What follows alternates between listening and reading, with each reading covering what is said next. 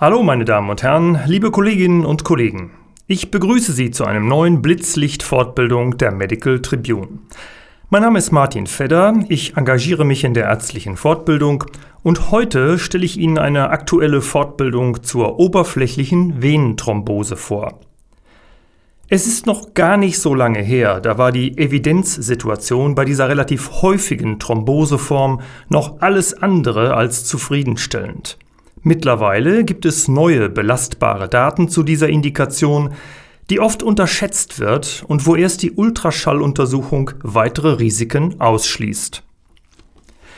Herr Professor Rupert Bauersachs zählt in Deutschland und weltweit zu den führenden Experten bei der Behandlung von Thrombosen und venösen thromboembolischen Ereignissen, der in dieser Fortbildung den aktuellen Kenntnisstand zur oberflächlichen Venenthrombose sehr kompetent bewertet und für die Umsetzung in die tägliche Praxis einordnet.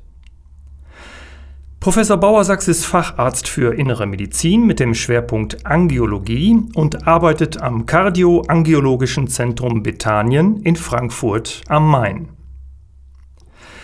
Bereits beim ersten Patientenfall werden die in der Praxis zur Verfügung stehenden Behandlungsoptionen kritisch hinterfragt. Die oberflächliche Venenthrombose wird manchmal als eine eher harmlose Erkrankung betrachtet, aber es gibt Risikofaktoren, die beachtet werden sollten. Wichtig ist, dass das Risiko für eine tiefe Venenthrombose deutlich erhöht ist und das ist auch so ein gegenseitiges Risiko. Wer eine oberflächliche Venenthrombose hat, der hat eben dann auch ein erhöhtes Risiko für venöse Thromboembolien und umgekehrt, wer eine venöse Thromboembolie hat, also eine tiefe Venenthrombose, eine Lungenembolie, hat dann auch ein höheres Risiko für eine oberflächliche Venenthrombose. Das ist wichtig für Sie. Ähm, etwa ein Viertel der Patienten, die mit so einer oberflächlichen Venenthrombose kommen, die haben gleichzeitig auch eine tiefe Venenthrombose. Also, auch bei oberflächlichen Venenthrombosen aufmerksam sein. Professor Bauersachs schildert dann kurz die epidemiologischen Eckdaten zur oberflächlichen Venenthrombose, Inzidenz ungefähr 1 auf 1000 Personen, eine Prävalenz von etwa 100.000 Fällen pro Jahr in Deutschland, Frauen sind doppelt so häufig betroffen wie Männer, mittleres Alter 68 Jahre. Dann geht es in chronologischer Reihenfolge zur therapeutischen Evidenz, an der Professor Bauersachs in vielen Fällen selbst aktiv mitgearbeitet hat.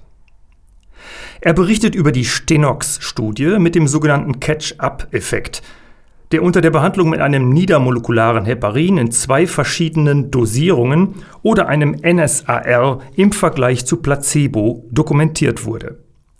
Endpunkt war das Auftreten eines thromboembolischen Ereignisses. Und Sie sehen, wenn man sich das anguckt, jetzt nach diesen zwölf Tagen waren eigentlich alle diese drei Therapieverfahren, vor allem das niedermolekulare Heparin, eigentlich ganz gut wirksam.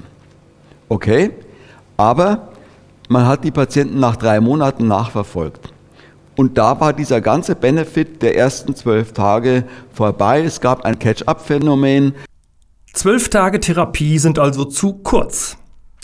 Als nächstes stellt Professor Bauer-Sachs die Callisto-Studie vor. Patienten mit einer oberflächlichen Venenthrombose wurden über 45 Tage entweder mit 2,5 Milligramm Fondaparinux oder Placebo behandelt.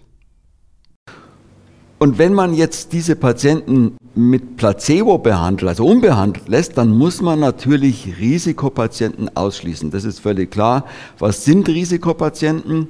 Das sind solche, bei denen der Thrombus schon bis zu drei Zentimeter an das tiefe Venensystem rangeht. Das sind natürlich Patienten, die gleichzeitig eine tiefe Venenthrombose haben. Die muss man natürlich behandeln. Die kann man nicht mit Placebo lassen. Und das sind natürlich Patienten, die gleichzeitig eine Lungenembolie haben. Die Behandlung mit Fondaparinux über 45 Tage führte zu einer absoluten Risikoreduktion für den zusammengesetzten Endpunkt aus Tod, objektiv dokumentierte symptomatische Lungenembolie, tiefe Venenthrombose, Ausdehnung in das tiefe Venensystem und einem Rezidiv um 5 Prozent. Das ist sehr viel, was durch die relative Risikoreduktion von 86 Prozent natürlich noch viel deutlicher zum Ausdruck kommt.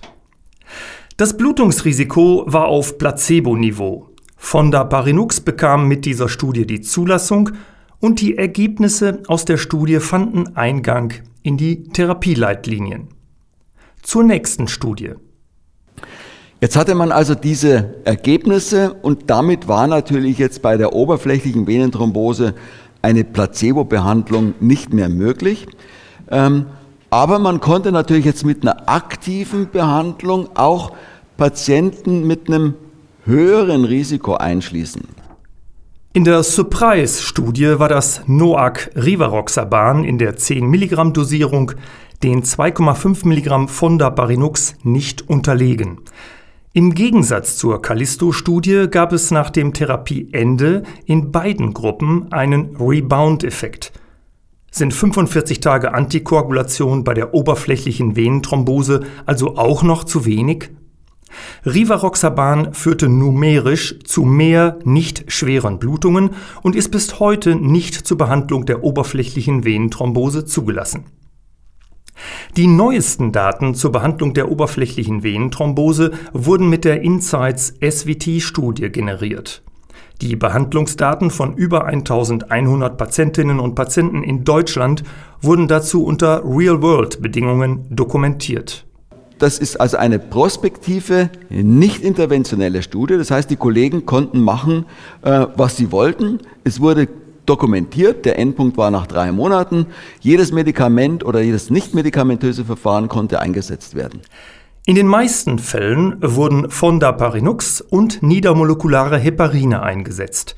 Fondaparinux verhinderte nicht nur mehr venöse Thromboembolie-Rezidive, sondern es gab unter diesem selektiven Faktor 10a-Hämmer auch weniger schwere Blutungen. Der dokumentierte Blick in den Praxisalltag zeigte aber auch, dass am Tag 45 nur noch ein Viertel der Patientinnen und Patienten antikoaguliert waren und 6% von Beginn an gar keine Antikoagulation erhielten. Professor Bauersachs fasst anschließend noch die Leitlinienempfehlungen zusammen. Jeder Verdacht auf eine oberflächliche Venenthrombose sollte sonografisch abgeklärt werden und hier ist es besonders wichtig darauf zu achten, wie lang der Thrombus ist und wie weit das proximale Ende von der Einmündung in das tiefe Venensystem entfernt ist. Ist der Abstand kleiner als 3 cm, dann gilt also nochmal die Botschaft, wenn das ins tiefe Venensystem reingeht, wird behandelt wie bei einer tiefen Venenthrombose. Also eine volle Antikoagulation über drei Monate. Wenn der Abstand der oberflächlichen Thrombose zum tiefen Venensystem größer als 3 cm und der Thrombus länger als 5 cm ist, dann wird Fondaparinux oder alternativ ein niedermolekulares Heparin für mindestens 45 Tage empfohlen. Und damit sich die Leitlinienempfehlungen auch richtig verankern, wendet Professor Bauer Saxi zum Schluss seines Vortrags noch bei einem weiteren Patientenfall an. Ich kann Ihnen diesen sehr guten Vortrag zum Thema oberflächliche Venenthrombose von Professor Bauer-Sachs sehr empfehlen. Für interessierte Ärztinnen und Ärzte steht der ganze Vortrag als zertifizierte ECME-Fortbildung auf der Medical Tribune Website zur Verfügung. Sie finden ihn unter www.medical-tribune.de slash Fortbildung. Noch einen schönen Tag für Sie und bis zum nächsten Blitzlicht Fortbildung. Ihr Martin Fedder.